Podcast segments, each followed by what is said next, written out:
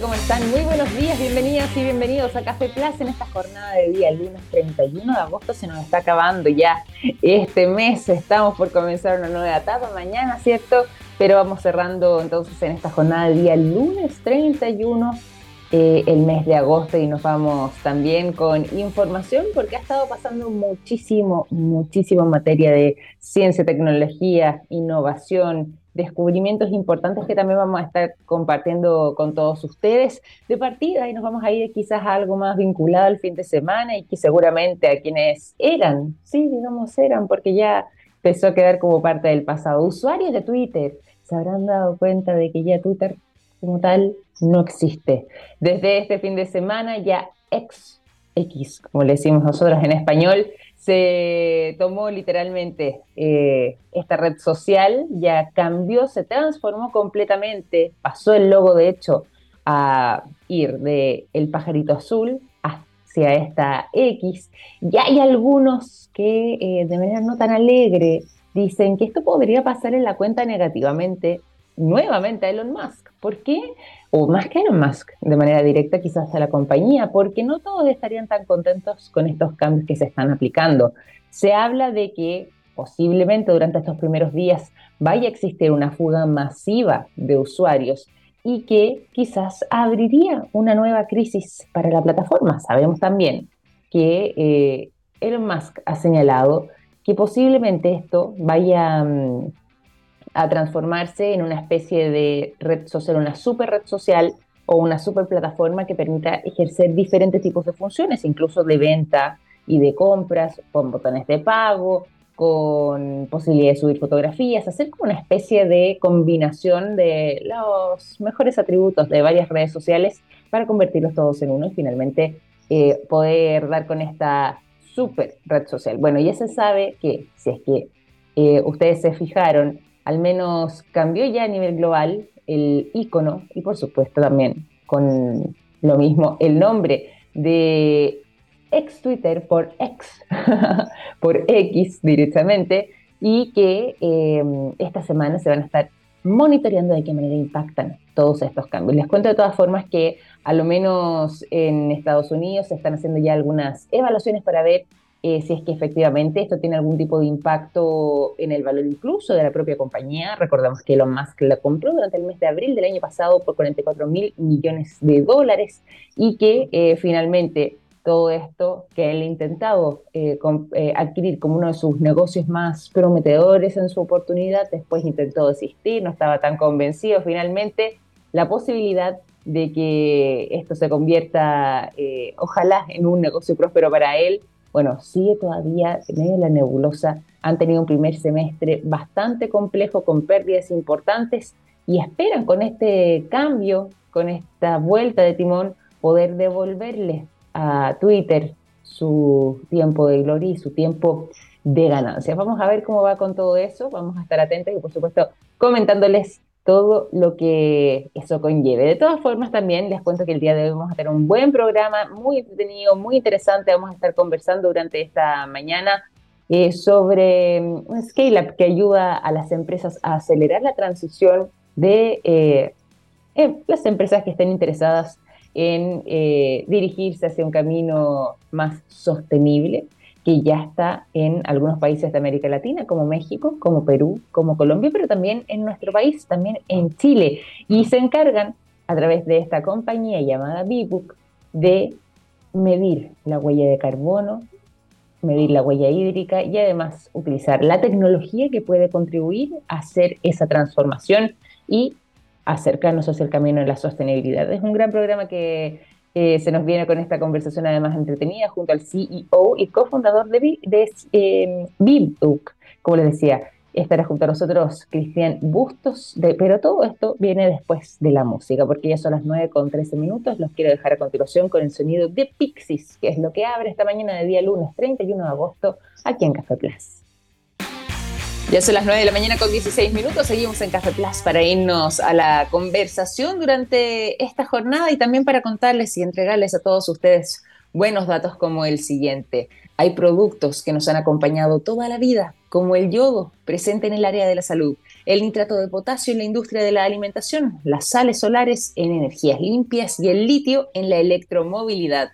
Los productos de SQM ayudan a mejorar nuestra calidad de vida y toda la información la puedes encontrar disponible en el sitio web sqm.com. Se lo habíamos anunciado, vamos a tener un gran invitado el día de hoy. Queremos conocer la manera en la que eh, se puede contribuir eh, hacia las empresas para que puedan avanzar en una mirada más sostenible, que eso sea aplicable, por supuesto, además que tenga todo este impacto positivo y que eh, se pueda ir haciendo un seguimiento, como decíamos antes, de la huella de carbono, hídrica, todo esto contribuyendo hacia la sostenibilidad. Quien nos acompaña el día de hoy es parte de un Scale Up que justamente tiene esta misión y que además se ha estado desarrollando tanto en nuestro país, en Chile, como también en Perú, en México y en Colombia. Queremos saludar al CEO y cofundador de BOK. Está junto a nosotros, Cristian Bustos. ¿Cómo estás, Cristian? Bienvenido a Café Plus. Muy buenos días. Hola, Victoria. Muy buenos días. Gracias por la invitación a este Café Plus hoy día. Sí, pues vamos a compartir un buen café, eh, vamos a compartir también una buena conversación. Y antes de que nos vayamos de lleno al fondo, además de, todas las preguntas que nos planteamos y queremos conocer, eh, el trabajo que ustedes realizan, cuéntanos un poco en términos generales de lo que ha sido la historia de BioK, cómo es que comenzaron, cómo ha sido todo este tiempo de trabajo, cómo es que además para ti como cofundador surgió la idea de lanzarse a través de la tecnología a poder contribuir hacia el mundo de la sostenibilidad? Hoy, tremenda pregunta, pero en resumidas cuentas, nacimos oficialmente el 2019, estuvimos preparando este, esta iniciativa ya a partir del 2018. Nace de, cuatro cofundadores, mis socios Linko, Javiera y Carolina, que, que, junto a mí teníamos el propósito de cómo acelerar estos procesos de transición en las empresas hacia la sostenibilidad. Nos, nos causaba desesperación saber que había que avanzar rápido, temas como el cambio climático y otros son una urgencia, y ver cómo sabíamos cómo hacerlo, pero no teníamos la posibilidad de hacerlo masivamente, ¿ya? Y rápido. Y ahí Linko y Javiera, que son los expertos tecnológicos, dan con el clavo e identifican que incorporando ciertas tecnologías de gestión podíamos hacer ese efecto. Y ahí nace OK como un software para solucionar estos problemas de gestión, que son en el fondo cosas que hasta la fecha las empresas hacían a mano o con mucho esfuerzo, que cuando tú les colocas tecnología, se pueden hacer en mucho menos tiempo, más rápido, más simple, más fácil. Y por eso que el efecto es de aceleración. Oye, y eso me gustó mucho porque además nos da cuenta de dos cosas. La primera que me llamó la atención y que me gusta además porque habla un poco de lo que es la mirada de ustedes como BioK, es esta, eh, detectar esta necesidad y esta urgencia, sobre todo además haciendo propio quizás eh, uno de los dolores más grandes actualmente eh, de nuestro planeta que tiene que ver con eh, poder dirigirnos hacia eh, un camino que sea sostenible, porque sabemos que, porque, como hemos ido navegando, no, no, nos va muy bien la cosa. Me gusta que además hayan incorporado esa visión como finalmente una especie de misión de, de vida a, través de BioK para poder materializarlo. Y segundo, eh, ¿cómo es que eh, confluyen? Porque esta es una pregunta que eh, yo la encuentro muy interesante porque hay muchas personas que dicen, bueno, la tecnología y la sostenibilidad, por ejemplo, no necesariamente tienen que ir de la mano. podrían parecer mundos aparte, sin embargo, ustedes han logrado que eso confluya de buena forma para poder prestar sus servicios. ¿Qué responderías tú desde esa perspectiva a propósito también de lo que ha sido el desarrollo de este software? Bueno, yo, soy de la idea de que la tecnología ha sido el catalizador de los grandes avances de nuestra sociedad, desde el fuego, la rueda, después las computadoras y hoy día el software. Entonces, en temas de, de gestión probablemente tal, las empresas han resuelto muchas de sus necesidades y la sociedad en general, por ejemplo, a través de aplicaciones que administran las finanzas de las empresas, o que hacen la logística, o que mantienen las comunicaciones con los clientes. Sucede que en materias específicas de medio ambiente y sostenibilidad, que en la práctica para que la audiencia nos, entienda es cómo la empresa identifica, evalúa su cumplimiento normativo ambiental, laboral, de salud y seguridad, entre otros, o cómo sabe cuál es su huella de carbono y cuáles son las formas que tiene de reducirla y eventualmente llegar a la carbono neutralidad, o dónde están sus consumos de agua relevantes y cómo gestionar este problema, es una tarea que en el mundo, no solo en Chile, En la mayoría de las empresas todavía se hace a mano o con planillas electrónicas, ¿ya? Que está bien, no hay ningún problema, ¿ya? El problema es que la urgencia que tenemos hoy día hace que tenemos que avanzar en sistemas contables ambientales mucho más rápidos y eficientes. Y ahí es donde entramos nosotros. Le decimos a, a, los profesionales, mire, lo puede seguir haciendo mano, pero si usted lo hace con un sistema, lo hace más rápido, más fácil y se puede ir a preocupar de la gente, que es lo realmente importante, las comunidades, eh, el monitoreo de, los impactos, etcétera. Totalmente. Bueno, vayámonos directamente para conocer más eh, sobre BioK. Eh, nosotros les contábamos además a nuestros auditores que ustedes son una scale-up que han estado, como decías tú, además motivados por todo lo que tiene que ver con el, tema del cambio climático y que a raíz de eso es que surge esta iniciativa. Eh, pero ¿de qué forma es que van haciendo este recorrido? Porque acá hablamos, es un software que puede simplificar y automatizar bastante los procesos de manera que se vuelvan también las empresas más productivas y más eficientes a la hora de poder eh, llevar eh, ese camino hacia la sostenibilidad de buena manera, pero de qué manera funciona, cómo es el algoritmo que va acompañando todo esto y cómo es el proceso desde que ya se instala el software en una compañía de ahí en adelante. Mira, BioCase son varios softwares, son varias herramientas. Me voy a referir a una en particular, por ejemplo, la gestión de la huella de carbono. Entonces, cualquier empresa necesita esto, contrata el servicio en línea, ya se le habilitan sus cuentas, un, personas de nuestro equipo le van a dar la bienvenida y le van a enseñar a cómo configurar el sistema para en las primeras semanas calcular la huella de carbono de su organización, ya sea del año pasado o la que estamos teniendo en estos momentos, ¿ya? Y va a poder ir conociendo su huella de carbono, pero también modelando cuáles son los escenarios posibles para reducirla. Por ejemplo, qué efecto tendría cambiar un combustible, qué efecto tendría cambiar la flota o cambiar un proceso. Como sistema de gestión, esa es la gran, esa es la gran eh, gracia o, el superpoder que tiene BioK, porque la verdad es que calculadoras eh, hay un montón, pero sistemas de gestión muy poquitos, muy poquitos. Y la idea es que si el cliente sabe de huella de carbono, lo va a poder hacer prácticamente solo. Si no sabe, tenemos habilitadas sistemas de aprendizaje en línea o nuestro Customer Success lo van a ayudar para ir cumpliendo con este desafío.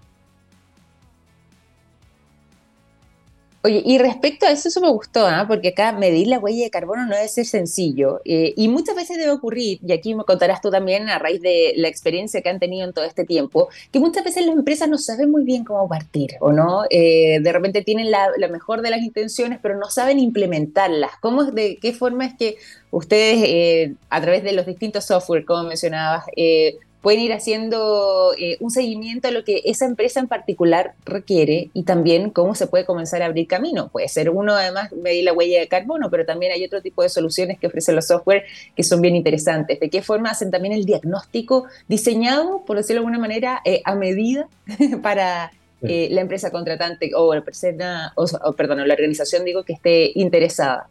Sí. Es muy cierto lo que dices. A veces las empresas tienen ganas de avanzar, pero no saben por dónde partir.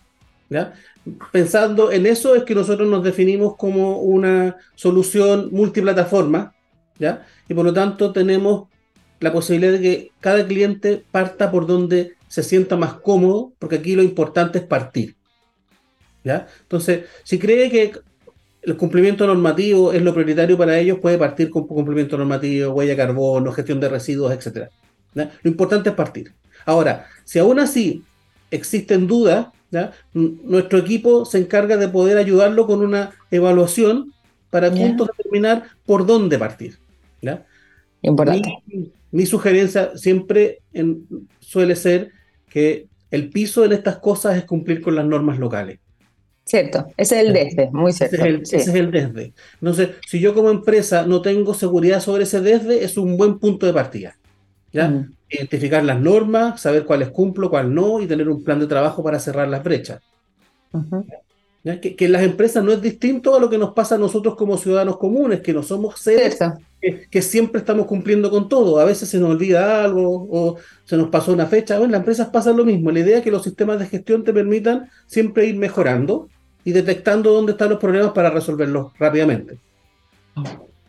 Oye, ¿y cómo ha sido además? Eh, porque ahí decíamos, estábamos hablando de realidades distintas, de repente las necesidades de cada empresa van cambiando, pero ¿cuánto cambian también las necesidades de cada empresa en cada país o de cada organización que lo requiere en cada país? Eh, ¿Es en general, eh, ves tú que los problemas que podemos tener nosotros acá en Chile o las empresas chilenas en temas de sostenibilidad son las mismas que pueden tener en México o en Colombia o en Perú, que es donde también vio que ahí está funcionando?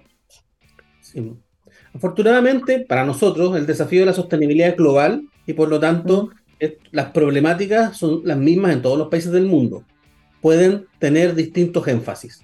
¿ya? Por ejemplo, para Chile, nuestra zona norte, hoy día la crisis climática y la eh, escasez hídrica es un gran tema. ¿ya? En algunas zonas de Colombia no, ellos tienen exceso de agua producto del el cambio climático también. ¿ya? Así que, entendido, entendido eso, que estas diferencias, la grasa y el superpoder de BioK es que es capaz de adaptarse a los cambios regulatorios y a las diferencias que tiene cada uno de los países. Usamos eh, algoritmos que hoy día están mudando a sistemas basados en inteligencia artificial que nos permiten detectar el mismo día en que ocurre un cambio normativo, notificarle a los usuarios que cambió esa norma y ajustar los para que reaccionen a esas diferencias. Por lo tanto, Claro, calcular huella de carbono en Chile es igual que en Colombia, Perú y México, pero tienen una componente normativa que es adaptativa desde la perspectiva de nosotros. Eso es lo que nos permite ser altamente escalable. Totalmente, totalmente. Oye, qué buena la manera en la que funciona, la manera en que operan. Me gusta además la rapidez también para poder eh, adaptarse a lo que tiene que ver con esas necesidades. Y ahí cuéntanos un poco también cómo ha sido la experiencia, porque finalmente eh, comienza en 2019, son prácticamente cuatro años de historia y han logrado, a través de esta scale-up, eh, han logrado crecer de una manera impresionante y ya además, como decíamos antes, tener presencia en el extranjero. ¿De qué manera han vivido todo este proceso y cómo ha sido también abrirse las puertas hacia eh, mercados que van más allá de las fronteras chilenas? Ha, sido un tremendo desafío, pero, pero, pero, también muy enriquecedor cuando uno se da cuenta de que tiene en, las manos un problema que, es global y que la solución también tiene la posibilidad de, atenderse globalmente, te nace un poco la, la, desesperación de decir yo tengo la solución, quiero que llegue a todo el mundo. Mm. Que, uno tiene que cruzarla con la línea de la cordura respecto a que, bueno, sí, queremos comernos el mundo, pero no lo podemos comer un solo bocado y hay que tener un plan. Claro. Y ahí eh, las empresas digitales, en un comienzo startup, eh, tienen que decidir si quieren crecer lentamente y orgánicamente, autofinanciándose, o en el caso de nuestro, acelerar y buscar financiamiento externo. Nosotros elegimos el camino del Venture Capital, salimos a levantar capital, nos juntamos con más socios, inversionistas, eh, mentores, y, y, fuimos y desarrollamos un plan para ir Perú, Colombia, México, ¿cierto? Eh, hasta el 2023, que es este año. Perfecto. Ahora detuvimos nuestra expansión internacional, nos vamos a concentrar en estos mercados por los próximos dos años, ya lo estamos haciendo, para profundizar nuestro desarrollo, pensando en que ya a partir del 2025 podríamos estar en condiciones de eh, atender el mercado norteamericano, a lo menos en el mundo de habla hispana. Oye, qué buena, qué buena mirada, además, insisto, en un periodo tan breve de tiempo con eh, estas enormes posibilidades y con todos estos hitos que ya han logrado tener en estos cuatro años y seguir creciendo de esa manera. O sea, finalmente ahí también está puesta la meta para algunos años más, para 2025 en adelante, quizás llegar incluso hacia Norteamérica. Claro, quizás en el mundo de la hispana, como dices tú, pero seguir creciendo en ese sentido. Lo encuentro maravilloso. Sí, e, es, es increíble y y además cuando está acompañado de muy buenos socios, tanto con quienes somos los como de las empresas que nos están acompañando y el equipo, eh, se hace eh, no fácil, ¿sí? pero más llevadero el, el desafío. Totalmente, totalmente. Oye, qué, qué bueno además que nos cuentes de ese crecimiento tan importante, tan significativo. Volvamos un poco también a lo que es BioK, eh, sobre todo en la manera en la que eh, quienes nos escuchan pudieran interesarse no solamente en conocerlos más, sino que quizás eventualmente alguien, alguna empresa, alguna compañía, alguna organización que requiera este tipo de servicios lo puede hacer. ¿Hay algún tipo de requisito eh, particular para poder contar con los servicios de BioK? Eso en términos generales, ¿hay alguna forma de, quizás eh, hacer alguna especie de filtro? ¿Tiene que ser un tamaño específico de, personas, por ejemplo, dentro de la empresa o empresas que trabajen con ciertas condiciones para poder solicitar los servicios de BioK? ¿De qué forma es que puede ser un, buen candidato a cliente? mira, tenemos clientes de todos los tamaños pequeñas, medianas y grandes empresas, corporaciones internacionales también. Eh, así que no, no hay ningún corte y, además en cualquier industria. ¿Ya? En el caso de las pequeñas, ¿ya? porque siempre están eh, escasas de recursos y también de tiempo, el gran diferenciador es el liderazgo de su fundador o mm. gerente general. Si, el si, si, ese liderazgo considera que la sostenibilidad es importante, va, a encontrar una forma y vamos a encontrar también el mecanismo para trabajar juntos. Tenemos planes específicos para, para startups, para pymes, ¿ya? Eh, hoy día, por ejemplo, estamos en plena ejecución de un programa de, que le llamamos Carbono Latam Cero, donde estamos apoyando a startups de Latinoamérica para que hagan su primer cálculo y gestión de la huella de carbono. En las condiciones súper, súper, súper favorables. Eh, porque apostamos a que las empresas pequeñas y las startups de hoy día vamos a ser las que vamos a liderar esto en, los próximos años. Por lo tanto, es importante que desde ya estén incorporando la sostenibilidad dentro de sus mecanismos de gestión. Cierto, exactamente. Qué importante que cualquiera visite www.biok.com y nos podemos poner en contacto y vemos cómo les ayudamos a avanzar en estas materias. Eso mismo te iba a preguntar. ¿Cuál es el método de contacto? Bueno, ahí a través del sitio web, eh, BOK, B, eh, para, para, quienes nos escuchan, queden claro, B como abeja en inglés, B larga, E, E, OK.com, así de sencillo, eh, para poder contactarse, conocerlos más. Oye, ¿y en redes sociales tienen presencia, se han eh, involucrado en ese mundo para poder conocerlos también de manera quizá un poco más orgánica o más cercana? Sí, por favor. En Instagram, BOK Latam, arroba BOK Latam también en LinkedIn está como BOK, BOK Chile, BOK México, Perú. Ahí tenemos canales diferenciados por país porque hay información que es relevante en cada uno de los, de los mercados. Sí, que sí, nos van a encontrar y los invito desde ya a, a webinars y actividades que estamos realizando cada 15 días, que son gratuitas y abiertas a todo el público que quiera aprender más de cómo se gestionan requisitos legales, cómo se calcula la huella de carbono y cómo se hacen todas estas cosas, porque mm, antes de usar sistemas tenemos que también concientizar y todos aprender a, avanzar en estas materias. Exactamente, y por lo mismo también, ya a propósito de lo que es la misión eh, y la visión también que han tenido ustedes desde BioK, cuéntanos un poco por qué se vuelve tan importante, sobre todo además sabiendo las necesidades, pero poder atender con urgencia y de manera profesional con conocimiento eh, estos temas de sostenibilidad que ya eh, sabemos están llegando para quedarse porque estamos un poco con el agua hasta el cuello debido a la crisis ambiental que estamos atravesando, pero por lo mismo, ¿por qué se vuelve tan importante entonces la, labor que ustedes realizan y por qué las empresas debiesen eh, sumarse rápidamente a todos los temas de sostenibilidad? sostenibilidad? de, las razones ambientales, climáticas y de la crisis ambiental global, yo creo que mucho hemos hablado y ahí está una gran razón. Mm. Si, no lo, si no lo hacemos ahora y lo hacemos rápido, ya no vamos a tener tiempo. Y ahí efectivamente ya es una realidad que no le vamos a dejar a, las siguientes generaciones un planeta como el que conocemos nosotros. Pero además hoy día hay una súper buena noticia. Y la noticia es que eh, ya llevamos tanto tiempo trabajando en temas de sostenibilidad que ya hay varios casos de éxito que demuestran que ser empresa sostenible es una estrategia empresarial inteligente. Mm. empresas sostenibles son menos riesgosas y son más rentables. Entonces, frente a este nuevo paradigma, ¿ya? porque antes medio ambiente y sostenibilidad era considerado como un costo ¿ya? de las empresas, hoy día no, hoy día es, un, es parte del core, porque si lo incorporamos en la estrategia, hacemos que las empresas sean más rentable y menos riesgosa. Y por lo tanto, ¿por qué no hacerlo? Ya hoy día la pregunta es, hay que hacerlo. Y hay que hacerlo porque es necesario, pero además porque es bueno para el negocio. Claro, exactamente. Tiene, tiene esta doble mirada, un win-win finalmente. Así que a quienes nos están escuchando, si tienen su empresa pequeña, mediana o grande y no tienen una línea de trabajo en sostenibilidad, hay que preocuparse. Están dejando sin atender, aparte de su mercado actual o futuro, ¿okay? pero además están dejando libre a que un competidor entre con este atributo real ¿ya? Y los desplace de su posición en el mercado.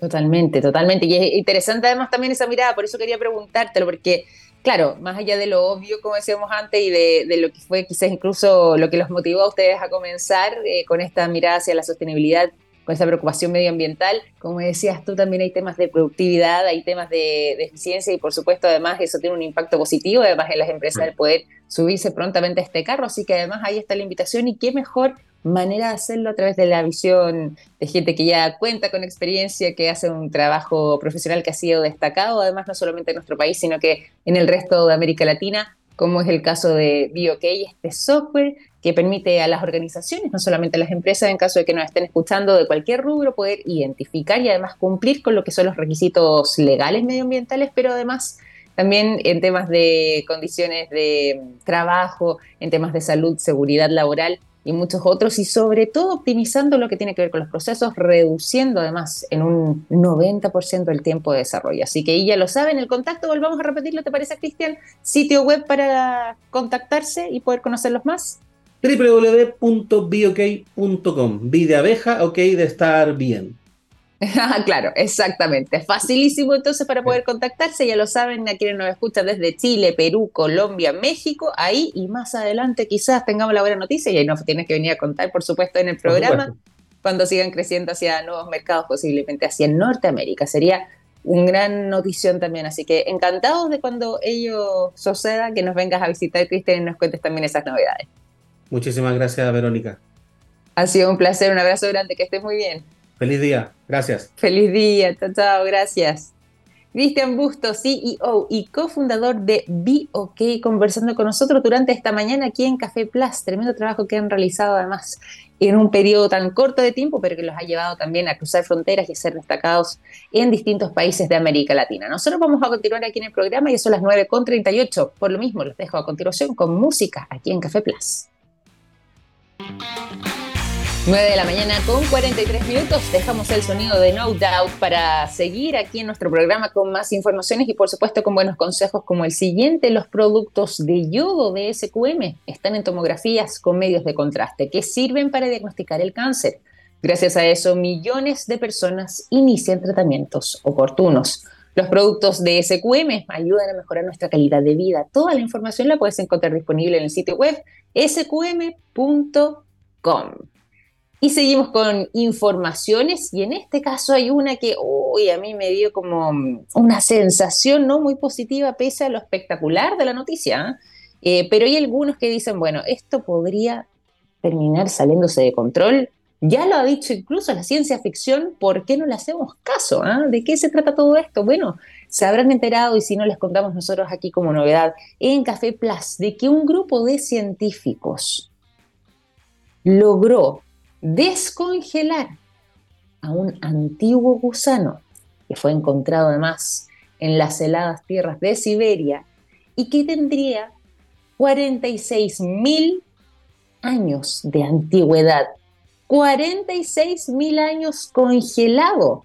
¿Y qué es lo que hicieron? Bueno, literalmente descongelar este ejemplar para devolverlo a la vida y fíjense que efectivamente funcionó. Este es un antiguo gusano que eh, tiene una habilidad, que es la habilidad de la criptobiosis y que le permite sobrevivir incluso en condiciones extremas, circunstancias adversas como podría ser el inclemente clima eh, siberiano, sobre todo además en los inviernos bastante, bastante helados, unos lugares con eh, menor temperatura en nuestro planeta, y eh, es justamente eh, esta característica una de las que les gustaría poder analizar para ver de qué forma también esto podría contribuir a la ciencia. En el fondo, esta habilidad de la criptobiosis pudiese ser eh, quizás un aporte para nosotros las futuras generaciones y en una de esas poder adaptarnos frente a situaciones climáticas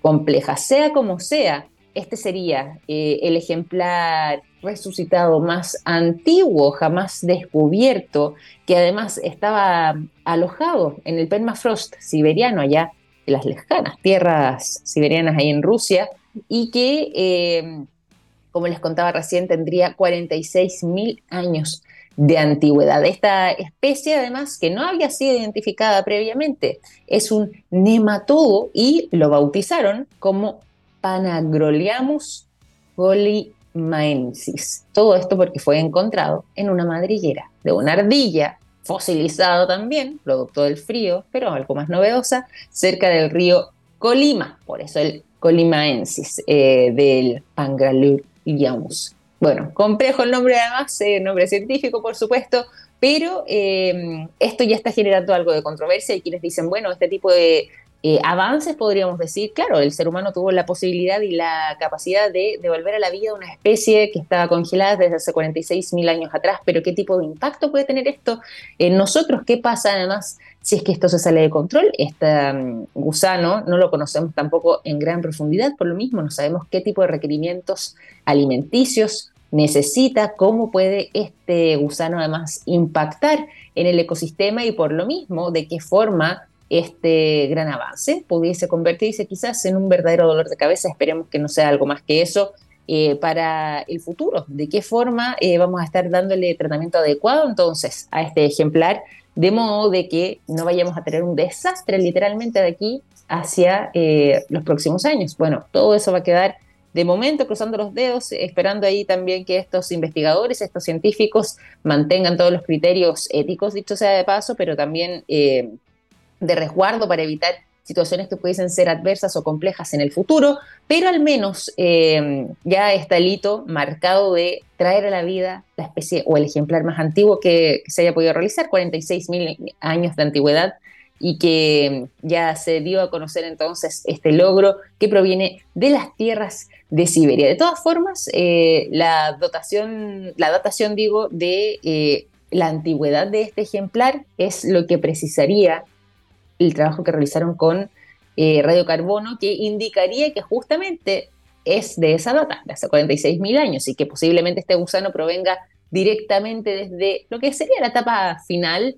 del Pleistoceno, hace 46 mil años antes, y es algo nunca que, nunca se había visto antes, según indican los propios investigadores, en otras especies halladas. Así que ahí está esta noticia que proviene directamente desde Siberia con lo que es la resucitación de este gusano que permaneció congelado 46 mil años un gusano microscópico, dicho sea de paso, para quienes estén con ganas de investigar cómo es, es muy pequeño, es microscópico, apenas se ve, pero que fue descongelado y traído a la vida 46.000 años después, entonces, desde Siberia. Vamos a continuar acá en el programa, tenemos más novedades y más noticias del mundo de la ciencia, pero vamos a disfrutar también de buena música. Los vamos a dejar durante esta jornada de día lunes con el sonido de The Cardigans y la canción Hold Me. Y a la vuelta seguimos con más información.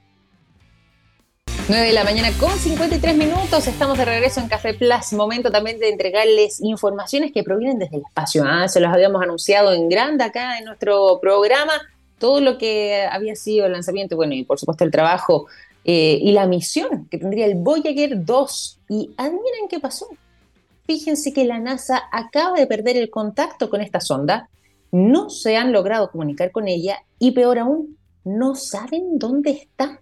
Así es, eh, ya se confirmó de parte de la Agencia Espacial Estadounidense de que la sonda dejó de apuntar hacia nuestro planeta y por lo mismo ya eh, dejaría de poder recibir eh, comandos y también informar o enviar la información que va recopilando a través del sistema creado con las señales y por supuesto a través del satélite para poder contactarse con la NASA particularmente y enviar eh, lo que ha sido su exploración y su trabajo. Bueno, durante los últimos días de julio ya eh, es que la NASA terminó dándose cuenta de esta situación y recientemente se dio a conocer al público de que habrían perdido todo tipo de contacto con la sonda espacial Voyager 2, que además, eh, recordemos, tenía una misión bastante importante, ¿ah? explorar nuestros planetas, viajar a través de ellos y enviar un mensaje con información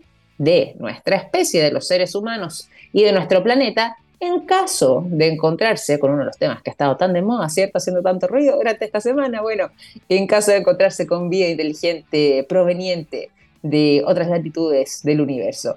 Según los reportes preliminares que se han dado a conocer y según la información que ha entregado la propia NASA, es que el Voyager no estaría respondiendo entonces a los comandos que le han mandado desde la Tierra, no estaría recibiendo tampoco la información que se le envía, por lo mismo tampoco está siguiendo las instrucciones y lo peor de todo es que ellos tampoco, la sonda misma digo, no podría eh, eh, tampoco enviar la información que mantienen. Lo que se concluye de parte de la NASA, al menos según lo que se puede especular, es que todo esto pudiese tener em, como responsable algunas de las maniobras y de los comandos que le han estado enviando a esta sonda, a esta nave, desde una fecha en particular, el 21 de julio recién pasado. ¿Por qué?